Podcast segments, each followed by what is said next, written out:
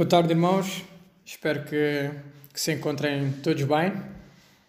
Como a mim hoje trazer a mensagem do, do Senhor para todos nós, através deste formato mais digital. A verdade é que hum, pregar o Evangelho é uma responsabilidade tremenda, ah, mas é também uma alegria tremenda e um gozo enorme falar daquele que nos dá a vida. Cristo é o caminho, a verdade e a vida, e ninguém vai ao Pai senão por Ele. É o que nos diz em João 14, 6. Nos últimos meses, temos estudado o Sermão do Monte e a forma como Jesus ensinava aos seus discípulos, aqueles que o seguiam. E através desses ensinamentos podemos discernir, refletir e entender melhor aquilo que o nosso Pai espera de nós, como verdadeiros seguidores de Cristo, em espírito e em verdade. O texto de hoje é um texto que, hum, de uma forma muito particular, eu gosto muito. É um texto que nos alerta para várias verdades neste caminho estreito, aquele caminho estreito que nós enfrentamos quando decidimos entrar pela porta estreita, tal como vimos a semana passada em Mateus 7, versículos 13 e 14. O texto de hoje está logo a seguir a esse texto e encontra-se em Mateus 7, versículos 15 a 20. E diz assim: Acautelai-vos dos falsos profetas que se vos apresentam disfarçados em ovelhas, mas por dentro são lobos roubadores. Pelos seus frutos os conhecereis. Colhem-se porventura uvas dos espinheiros ou figos dos abrolhos? Assim toda árvore boa produz bons frutos, porém a árvore má produz frutos maus. Não pode a árvore boa produzir frutos maus, nem a árvore má produzir frutos bons. Toda árvore que não produz bom fruto é cortada e lançada ao fogo. Assim, pois, pelos seus frutos os conhecereis. Irmãos, este é um texto conhecido e eu gostava agora de trazer alguns tópicos para podermos refletir sobre ele. No versículo 15, o primeiro deste texto diz: Acautelai-vos dos falsos profetas. Acautelai-vos dos falsos profetas. Neste versículo, Jesus Cristo mostra, desde logo, logo pela primeira palavra, o seu cuidado e preocupação com aqueles que realmente o seguem, alertando que existem falsos profetas disfarçados em ovelhas, mas que por dentro são lobos roubadores. E a verdade é que se nós vimos na palavra de Deus, na Bíblia, encontramos vários relatos de como Jesus se entristecia e revoltava-se com aqueles que se diziam verdadeiros adoradores, mas que na verdade usavam o seu nome e muitas vezes o templo para uma falsa religiosidade. Era uma adoração que servia apenas os seus próprios interesses, muitas vezes interesses financeiros. Então esses eram falsos profetas. E Jesus aqui no versículo diz: acautelai-vos, ou seja, cuidado. Tenham cuidado. Estejam atentos, sejam prudentes, porque o caminho não é por aí. O caminho não é por aí, mas exista quem faça, quem vá por esse caminho. Mas eu vos digo: cuidado com esses. Cuidado com esses falsos profetas. Cuidado com esses que se disfarçam de ovelhas, mas que por dentro querem roubar. Que querem uh, usar esta religiosidade apenas para os seus próprios interesses. Então nós podemos ver desde já o cuidado de Jesus. Cuidado, eu quero realmente adoradores, mas eu quero verdadeiros. Eu procuro verdadeiros adoradores. E esse é já um, desde já, um ponto de reflexão para nós: é que o Senhor cuida de nós. O Senhor preocupa-se conosco. Também podemos ver que o Senhor mostra-nos o caminho a seguir. É? Olhando para todo o Sermão do Monte, não apenas para este texto, mas nós vemos que Jesus Cristo, ao falar com aqueles que seguiam, Jesus, de certa forma, Cristo, de certa forma, ensinava, guiava o caminho daqueles que o, que o começavam a seguir. Mas também podemos ver que o nosso Pai procura verdadeiros adoradores em espírito e em verdade. E não apenas aqueles religiosos que muitas vezes se sentam nos bancos da igreja ao domingo, ou que participam numa série de atividades, mas que o participam, mas que o fazem com outros interesses e não com um verdadeiro espírito de adoração.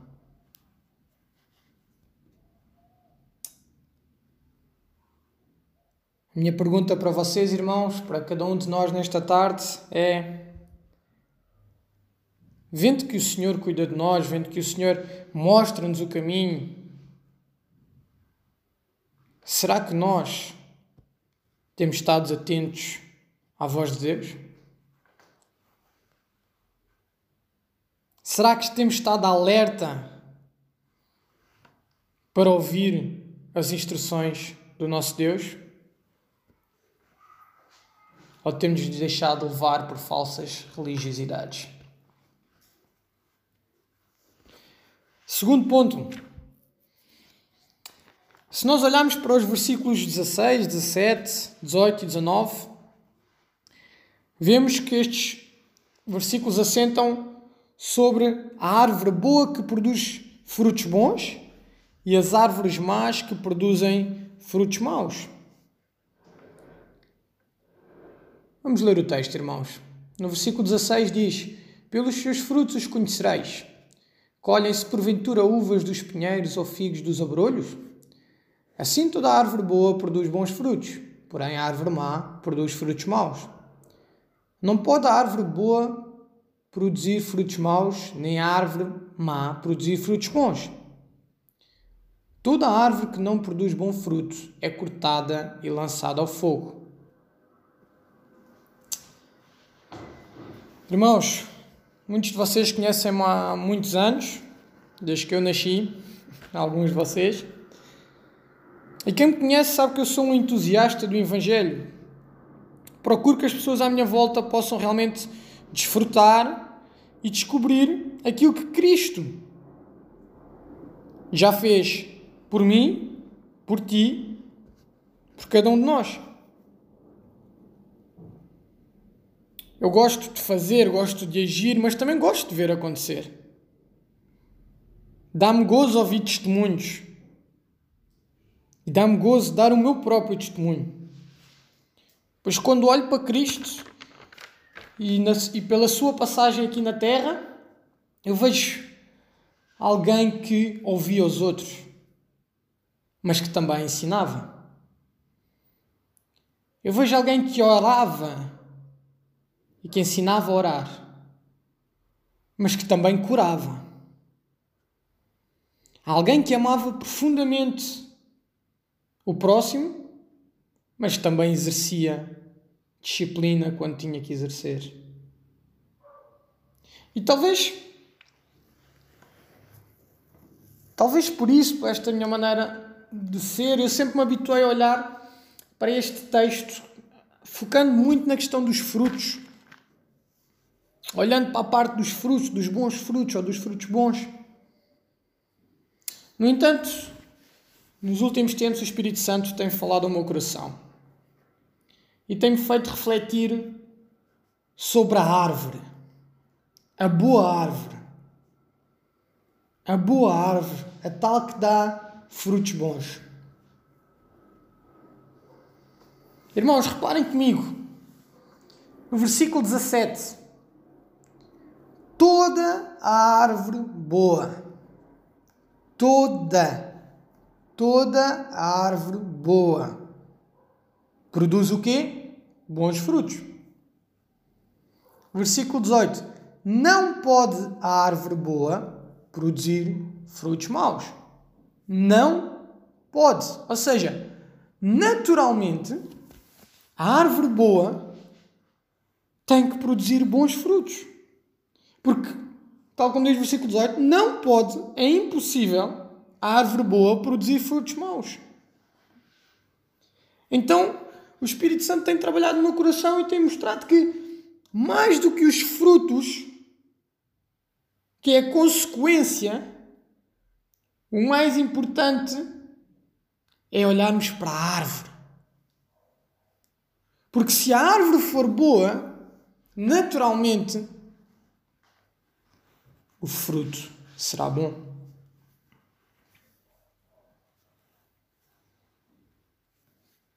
Irmãos, hoje é tempo de nos perguntarmos, de nos questionarmos como é que está a minha árvore.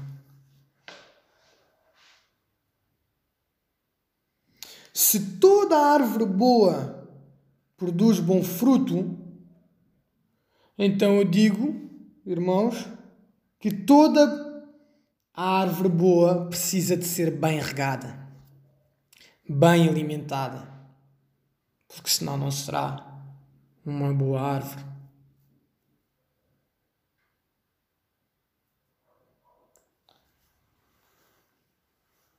De que forma é que temos alimentado a nossa árvore? Temos alimentado a nossa árvore com leitura bíblica, diária, com um devocional diário, com um hábito de adoração pessoal. Temos alimentado a nossa árvore com comunhão com Deus através da oração, num espírito de adoração, mas também de gratidão, procurando a sabedoria que vem do alto, para podermos agir, para podermos decidir, para podermos crescer, ramificar de acordo com a vontade de Deus? Que tipo de conversas é que temos tido?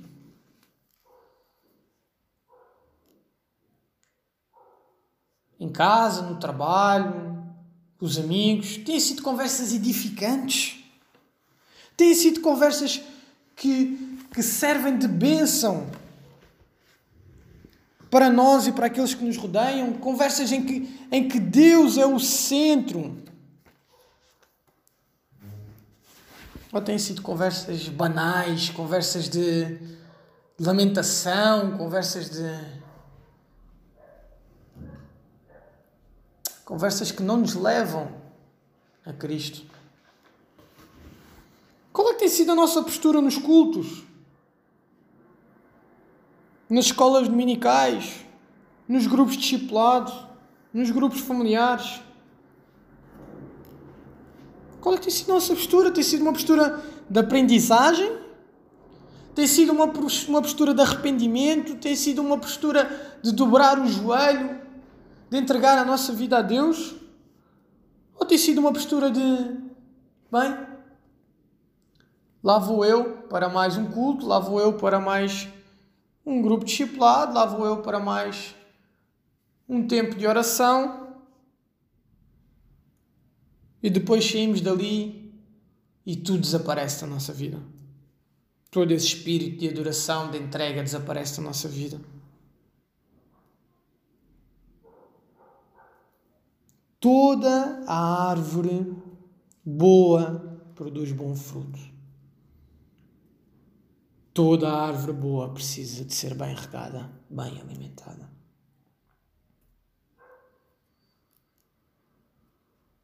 Que valor temos dado nós ao crescimento da nossa árvore?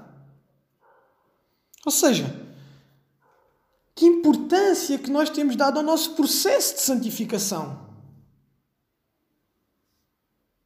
Ou só nos lembramos do nosso processo de santificação, só nos lembramos daquele que deve ser um espírito de querer ser a cada dia mais parecido com Cristo, que Cristo trabalha nas nossas vidas. Será que só nos lembramos disso ao domingo? Será que só nos lembramos disso quando temos que preparar a lição da escola dominical ou a lição, sejamos nós professores, sejamos nós alunos, ou a lição do discipulado? Será que Deus está mesmo em todas as áreas da nossa vida.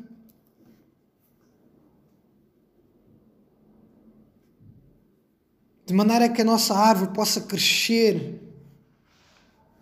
saudável, possa ramificar por todas as áreas da nossa vida e dar bom fruto em todas as áreas da nossa vida?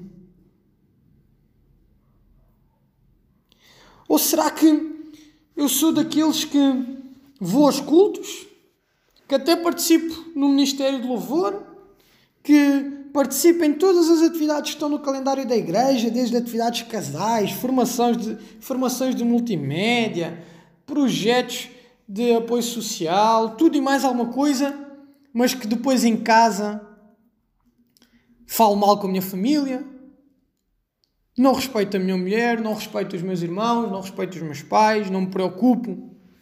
Depois do trabalho não me esforço. Não tenho cuidado para com quem me rodeia. Não valorizo aquilo que Deus me dá.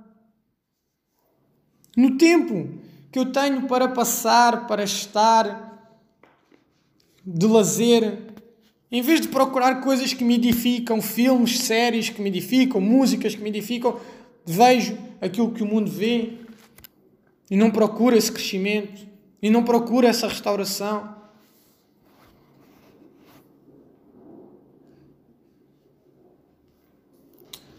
Hoje temos um corinho que diz que Cristo está-me a mudar. Será que eu posso dizer, tal como essa letra, a letra diz, que Cristo está-me a mudar?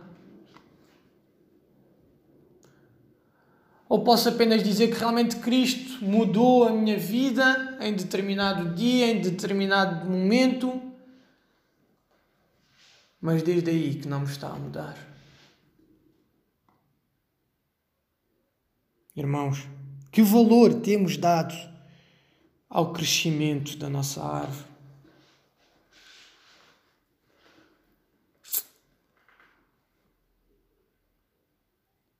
Mais, irmãos, quando os outros olham para nós, que tipo de árvore é que eles veem? Não estou a perguntar pelos frutos, estou a perguntar por que tipo de árvore é que eles veem. No versículo 20 diz: Assim, pois, pelos seus frutos os conhecereis. Sabem, irmãos, tenho refletido bastante sobre isto e tenho orado e, e vejo que muitas vezes nas nossas igrejas, mas mesmo no nosso comportamento como cristãos, no nosso dia a dia, dentro da igreja, fora da igreja, muitas vezes a tendência é queremos dar frutos apetecíveis. É termos atividades, é termos palavras, é termos comportamentos que fiquem bem aos outros, que agrade quem nos vê, seja internamente, seja de fora, quem nos vê, quem nos ouve.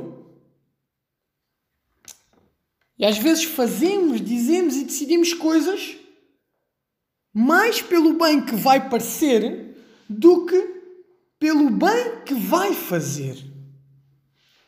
E sabem porquê? Porque a nossa árvore não está a ser bem alimentada. Então nós temos muitas vezes uma tendência em querer uh, decorar, embelezar a nossa árvore, de certa forma disfarçá-la, de certa forma torná-la mais apetecível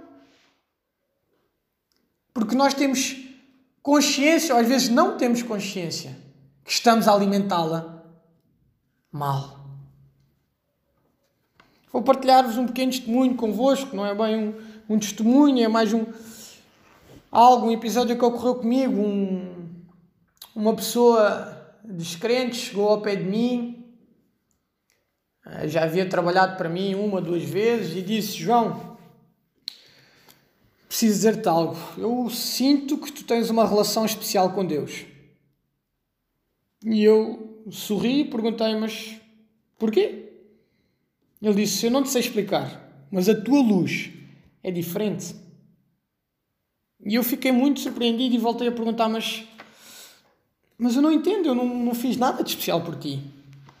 E ele disse-me assim: Mas eu consigo ver o que tu és e aquilo que tu queres fazer.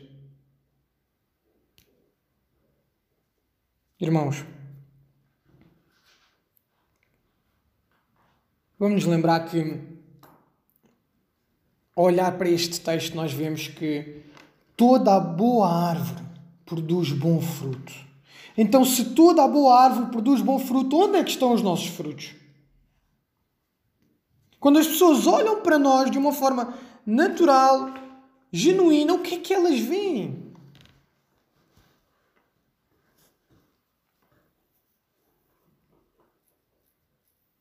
E atenção, muito cuidado com isto, porque toda a árvore, toda a árvore que não produz bom fruto é cortada e lançada fora.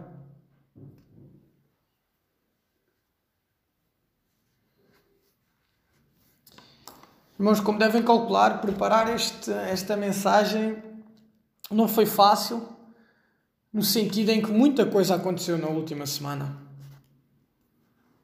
Muita coisa aconteceu na vida de todos nós. Hábitos mudaram, comportamentos mudaram, a forma como nos relacionamos é diferente. Os nossos hábitos normais de ir de sair de casa, ir trabalhar, voltar ao final do dia, estar com a família, tudo isso se alterou. Até isto que nós estamos aqui a fazer hoje é algo diferente. Não podemos estar juntos e ter o nosso tempo de comunhão e de adoração ao Senhor no nosso espaço físico, na igreja. Mas somos igreja. Somos igreja porque ser igreja é cada um de nós. Então eu sei que realmente neste tempo de aflição, neste tempo de insegurança, de receio, onde a falta de emprego começa a surgir, onde os problemas de saúde começam a surgir também, todos nós tememos pela nossa própria vida, pela vida dos nossos familiares, amigos.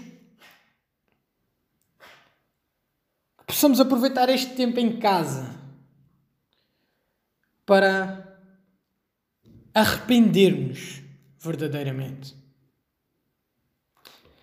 Para entregar a nossa vida a Cristo. Para escutar e obedecer à voz de Deus, da qual temos vindo a fugir. Para sermos verdadeiros adoradores onde quer que estejamos para restaurar relacionamentos e cuidarmos uns dos outros. Para aprendermos a confiar em Deus com todo o nosso coração.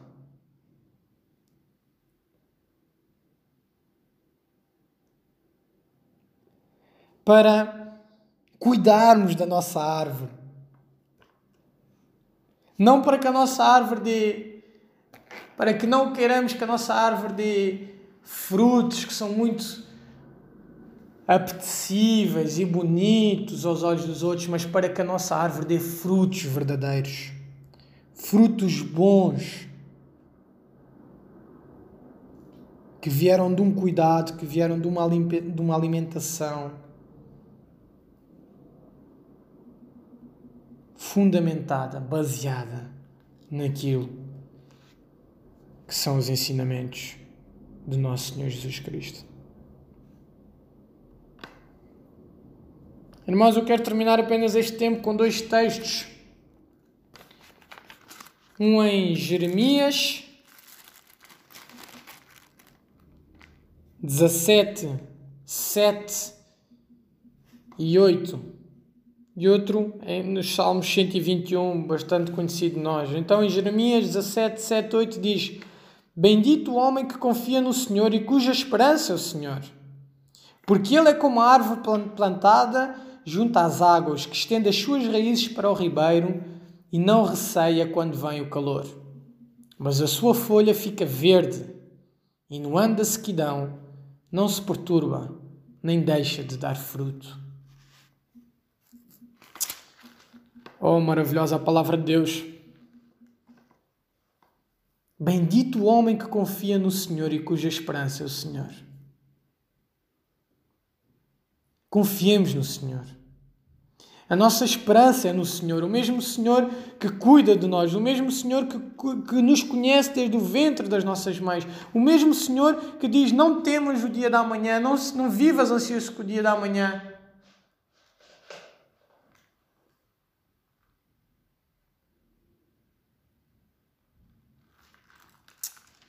E em Salmos 121, este texto tão conhecido e tão encorajador para as nossas vidas, que neste tempo também de aflição, nós possamos, como diz o salmista, elevo os meus olhos para o monte, de onde virá o socorro. O meu socorro vem do Senhor que fez o céu e a terra. Ele não permitirá que os teus pés vacilem, não dormitará aquele que te guarda. É certo que não dormita nem dorme o guarda de Israel. O Senhor é quem te guarda. O Senhor é tua sombra à tua direita. De dia não te molestará o sol, nem de noite a lua. O Senhor te guarda de todo o mal. Guardará a tua alma. O Senhor guardará a tua saída e a tua entrada, desde agora e para sempre. Amém. Que possamos confiar e ter esperança no nosso Senhor, sabendo que é Ele quem guarda a nossa saída, a nossa entrada, desde agora para sempre. Mas que possamos também utilizar este tempo para refletirmos profundamente seriamente. Que tipo de árvore somos nós, que tipo de árvore queremos ser? E que tipo de bons frutos tem dado a nossa árvore. Irmãos, que Deus seja com cada um de nós, que nos proteja, que nos guarde e que nós possamos verdadeiramente confiar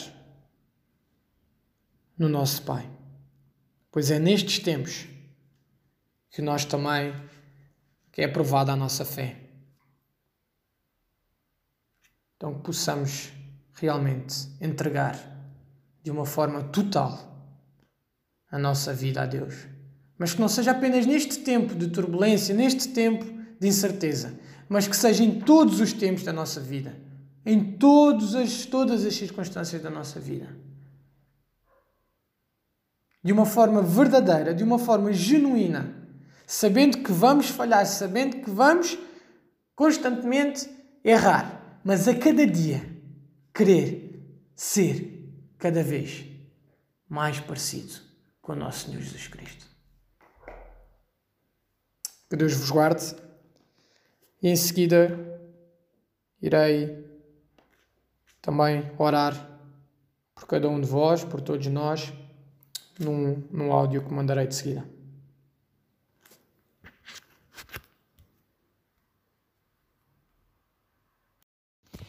Irmãos, vamos então ter um tempo de oração agora. Uma oração que faremos em conjunto, mas que desafio os irmãos depois também a poder orar por estes tópicos de uma forma individual e em família também pois realmente é um tempo que deve ser usado em oração, pedindo ao nosso Deus que realmente nos proteja, não só nós, mas todos, todos aqueles que nos rodeiam. Oremos. Senhor Jesus, Senhor e Salvador do mundo, esperança no meio da tribulação, a Ti rendemos louvores nesta hora. Pai Celestial, Criador e Sustentador do Universo, tem piedade de nós e livra-nos do mal. Neste momento depositamos a nossa confiança no teu amor e cuidado, que se estendem de geração em geração. E unimos as nossas vozes dizendo: Santo, Santo, Santo. É o Senhor Deus do universo. Os céus e a terra estão cheios da sua glória. Hosana nas alturas. Ao ver a dor e a angústia em que vemos o nosso país e o mundo, imploramos que a tua mão nos proteja do que não conhecemos. Que doentes possam ser curados, que os que se encontram mais débeis possam ser protegidos, que os que prestam cuidados de saúde possam ser luvas finas nas tuas mãos, transparecendo o teu amor e misericórdia. Que todos os profissionais que prestam serviço público possam sentir o teu abraço de amor. Mostra-nos o teu rosto misericórdia e salva-nos com o teu grande amor. Tudo isto pedimos em nome do nosso Senhor e Salvador Jesus Cristo, que é um contigo, na unidade do Espírito Santo. Amém. Uma semana abençoada para todos, irmãos. Que Deus nos proteja.